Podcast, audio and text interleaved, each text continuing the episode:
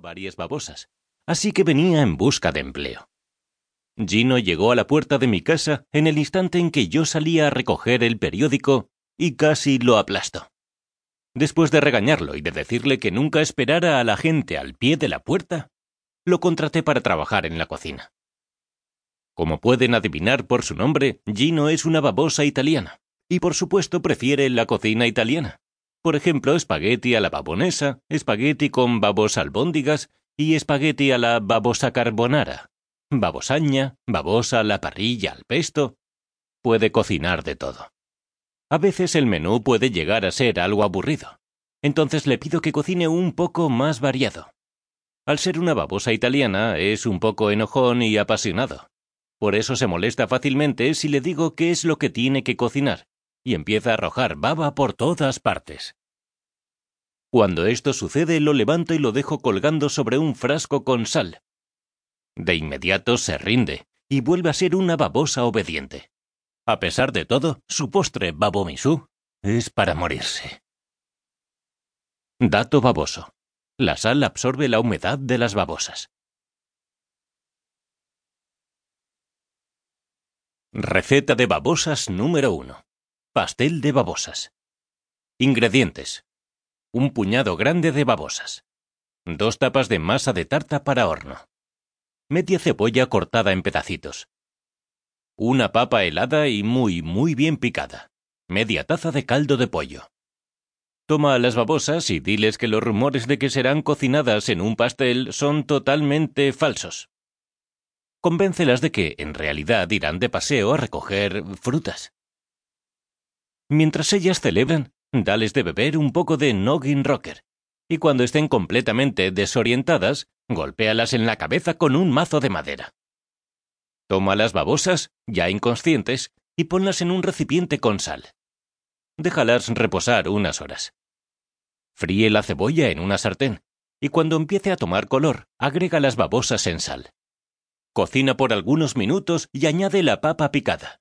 Continúa friendo hasta que las papas tengan un color café brillante. Añade el caldo de pollo y hierve a fuego lento. Toma una de las tapas de masa para tarta y colócala en un molde. Después añade la mezcla de babosas y cubre el molde con la otra tapa de masa. Pinta la superficie con huevo batido. Hornea por 45 minutos a 180 grados centígrados y déjalo enfriar 5 minutos. Sírvelo y dile a tus invitados que se trata de un pastel de hongos. Chopper, la babosa helicóptero. La mayoría de mis babosas están genéticamente modificadas, porque una babosa ordinaria a veces no puede cumplir con las tareas. En el sótano de mi casa tengo un laboratorio donde las creo. Por supuesto, estas babosas poseen habilidades muy especiales. Una de las primeras que creé fue Chopper, la babosa helicóptero. El nombre les puede dar una idea de su habilidad especial. Chopper puede volar helicópteros. Los helicópteros son maravillosos y pueden volar por cualquier lugar, lo que los hace funcionales, porque no necesitan pistas de aterrizaje. Así fue como decidí crear una especie de babosacóptero.